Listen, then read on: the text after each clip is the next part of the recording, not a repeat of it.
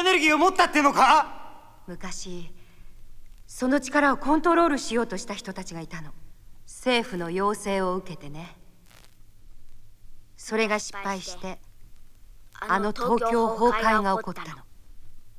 あの力は私たちにはまだ。大丈夫かな？仕方がないさ今のところ彼女を使う以外方法はないし。あの人が私たちの前に現れたこと自体がそう言ってるの